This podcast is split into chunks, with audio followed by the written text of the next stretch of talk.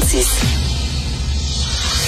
Oublions jamais de placer les choses en perspective. Ça aurait dû être une grande célébration. C'est quand même gros ce qu'on évoque là. Très significatif pour bien comprendre tout ce qui s'est passé. Un professeur, pas comme les autres. Lutte la liberté. Alors, habituellement, à cette heure-là, on a Félix Séguin, mais Félix, hein, vous savez, il est tout le temps deux reportages, il est toujours dans un avion. Là, il est dans un avion euh, en direction d'un pays en Europe pour le travail. Donc, on va lui parler un peu plus tard. On a bien sûr Luc. Salut, Luc. Oui, bonjour Richard et merci pour cet éditorial qui était, je considérais de mon point de vue, une longue introduction au sujet qu'on va aborder ce matin. Ben oui, c'est vrai, c'est vrai, parce que tu veux aussi nous parler que le rôle d'un artiste, c'est pas seulement aussi de réconforter, c'est aussi parfois de, de choquer les gens. Et tu veux nous parler d'une artiste d'origine iranienne qui fait controverse aux États-Unis voilà, qui s'appelle Taravan et qu'on retrouve surtout ses œuvres, ses expositions, puis elle enseigne à l'Université de Portland. Euh, c'est une femme d'origine iranienne, mais qui a la citoyenneté américaine, qui vit aux États-Unis. Et elle a commencé sa carrière, on parle de l'enseignement puis de, de, production reconnue qui circule aux États-Unis euh, au tournant du 21e siècle. Donc, fin des années 90, virage, là, année 2000. Et ce dont je voulais te parler, ça s'inscrit dans un mouvement qui est plus large, dont on a déjà discuté ensemble, euh, de ce qu'on appelle souvent euh, la guerre de culture aux États-Unis ou la cancel culture. Ça touche, on l'a vu avec M. DeSantis, par exemple, en Floride, ça touche la droite, mais on l'a vu dans, malheureusement, à mon avis, de très nombreux musées où on va en fonction de pressions exercées par des militants. Et parfois, ces, ces pressions-là euh, et ces militants-là font un travail qui est nécessaire, mais parfois, on en vient à s'interdire de présenter certaines œuvres, on en vient à s'interdire de présenter certains artistes, ou encore, on en censure littéralement des portions. On revient à, on revient à cet artiste-là. Euh, elle a, grosso modo, quand on va sur son site, puis quand on euh, jette un coup d'œil sur sa production, moi, c'est quelqu'un que je connaissais, euh, pas personnellement, bien sûr, mais son œuvre, je la connaissais avant la controverse actuelle.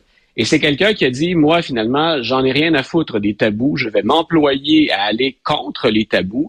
Et il y a une multitude de sujets qu'elle va aborder, mais deux choses qu'on revoit souvent. Un, et ça ne touche pas que les Iraniennes, même si dans le cas dont je vais te parler, ça concerne les Iraniennes, il y a l'émancipation de la femme, les droits de la femme, la représentation du corps de la femme, et de l'autre, une critique virulente très souvent euh, des autorités politiques, et dans le cas qui nous concerne ce matin, particulièrement les autorités politiques en Iran. L'exposition qui est au cœur de la controverse, ben, elle survient pour nos auditeurs. Ils font le lien, j'imagine, avec la scène internationale au moment où, depuis des semaines, voire des mois, les femmes iraniennes, courageusement, appuyées également par des Iraniens dont certains ont payé de leur vie, critiquent les autorités et le régime en place. Il y a cette volonté de changement, de réforme, euh, et certains paient, majoritairement des femmes, je répète, le prix de leur personne pour ça. Taravat intervient donc avec euh, cette fameuse exposition. Cette fois-là, c'est une, euh, c'est un collège. Écoute, si nos auditeurs le connaissent, chapeau. Moi, je l'ai découvert en raison de la controverse. Ça s'appelle le collège McAllister, qui est à Saint-Paul. Euh, donc, on est au Minnesota et on décide de faire une rétrospective. Et on présente les œuvres de Taravat. J'ai rédigé un petit texte hier pour le journal dans mm-hmm. lequel on a même représenté certaines des œuvres. C'est parfois carrément érotique et c'est toujours controversé ou un défi. Si en tout cas on est iranien puis qu'on est pro-régime iranien, euh, on en prend pour son rhume. Dans une œuvre, et il y a plusieurs variantes de ce titre-là, il y a une œuvre entre autres qui s'appelle Blasphème X. Donc, si on allait voir l'exposition, plusieurs œuvres ont d'abord le titre blasphème et ensuite une cote ou une lettre différente pour la version du blasphème pour que nos auditeurs puissent se faire une image un peu de ce dont on parle. Dans Blasphème X, on voit une femme qui porte le niqab, le voile intégral, mais elle lève son vêtement, sa robe, pour montrer le sous-vêtement. Euh, on devine les parties euh, intimes de la, de la, femme et elle affiche un généreux doigt d'honneur bien en lui. Donc, c'est pas, c'est pas très, c'est pas très subtil, mais en tout cas, bon, c'est, c'est important. Non, pas du tout. Et dans une autre, elle passe encore le même message. Il y a ce voile intégral, mais cette fois-là, on dégage du vêtement de la femme une poitrine volontairement exagérée, proéminente. Donc, il y a plusieurs comme ça de ces œuvres qui sont parfois pour certains Américains, mais si on se met du point de vue iranien, carrément provocantes, et elle le fait exprès, si voulu. Ça fait partie de l'ensemble du message. Le collège McAllister euh, décide donc de faire une rétrospective des œuvres il y a des représentants de la communauté, musulmane qui se présentent au collège et ils ont réussi dans un autre collège avant, autour de thèmes similaires, à faire annuler une exposition. Donc, ils se présentent devant les autorités du collège en disant, écoutez, c'est moins le message contre les, les autorités iraniennes, nous, qui nous déplaît là-dedans. C'est un peu plus subtil comme revendication, mais on dit, c'est caricatural, on n'aime pas la caricature qu'on fait de la femme iranienne, et entre autres, la récupération qu'on fait d'un vêtement que toutes les femmes portent, euh, les femmes des classes euh, moyennes, si on hmm. veut, ou des classes modestes, elles portent ça sans que ça pose de problème. Donc, on se dégage un peu de la portée politique. Quelle est la réaction du collège McAllister dans ce cas-ci? On reçoit la communauté, euh, on l'écoute, on prend des notes, et ensuite on prend deux décisions. Une qui est, euh, je trouve, je sais pas si c'était voulu, mais c'est ironique dans le contexte. Première chose, on dit, on, ne va pas euh, annuler cette euh, cette exposition-là. enfin. On va de l'avant. Bon, Donc, bravo.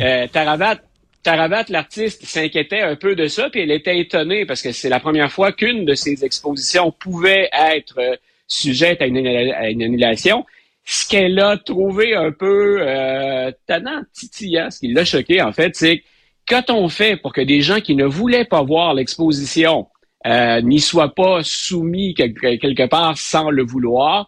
Et là, ça rappelle peut-être à certains un épisode de YMCA à Montréal. On a décidé de mettre des voiles devant les fenêtres. Mais c'est là le caractère ironique de la chose, c'est on va dire, OK, ceux qui veulent pas voir ça pour la communauté musulmane, ben, vous aurez pas à voir ça en passant devant le local d'exposition. Mais on choisit un voile. C'est justement ce que ben dénonce oui, Ben oui, c'est très drôle. Oui. Voilà, donc personnellement, là, c'est très subjectif. Je me disais, euh, on l'a échappé un petit peu. On garde l'exposition, ça, j'en étais bien content. Tu connais ma position un peu là-dessus.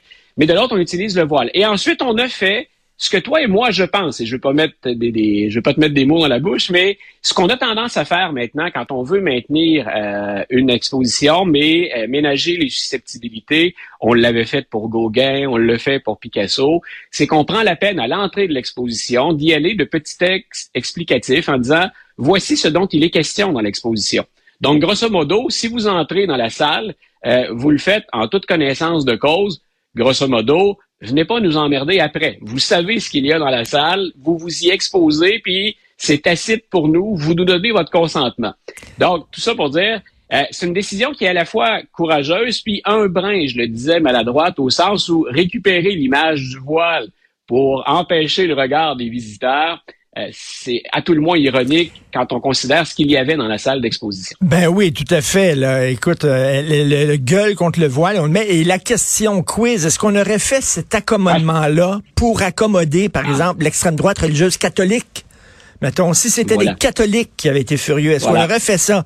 Est-ce que le, le fait que ça soit euh, des musulmans, donc des gens qui font partie d'une communauté ethno-culturelle, est-ce qu'on a été, on les a, eux autres, euh, euh, accommodés?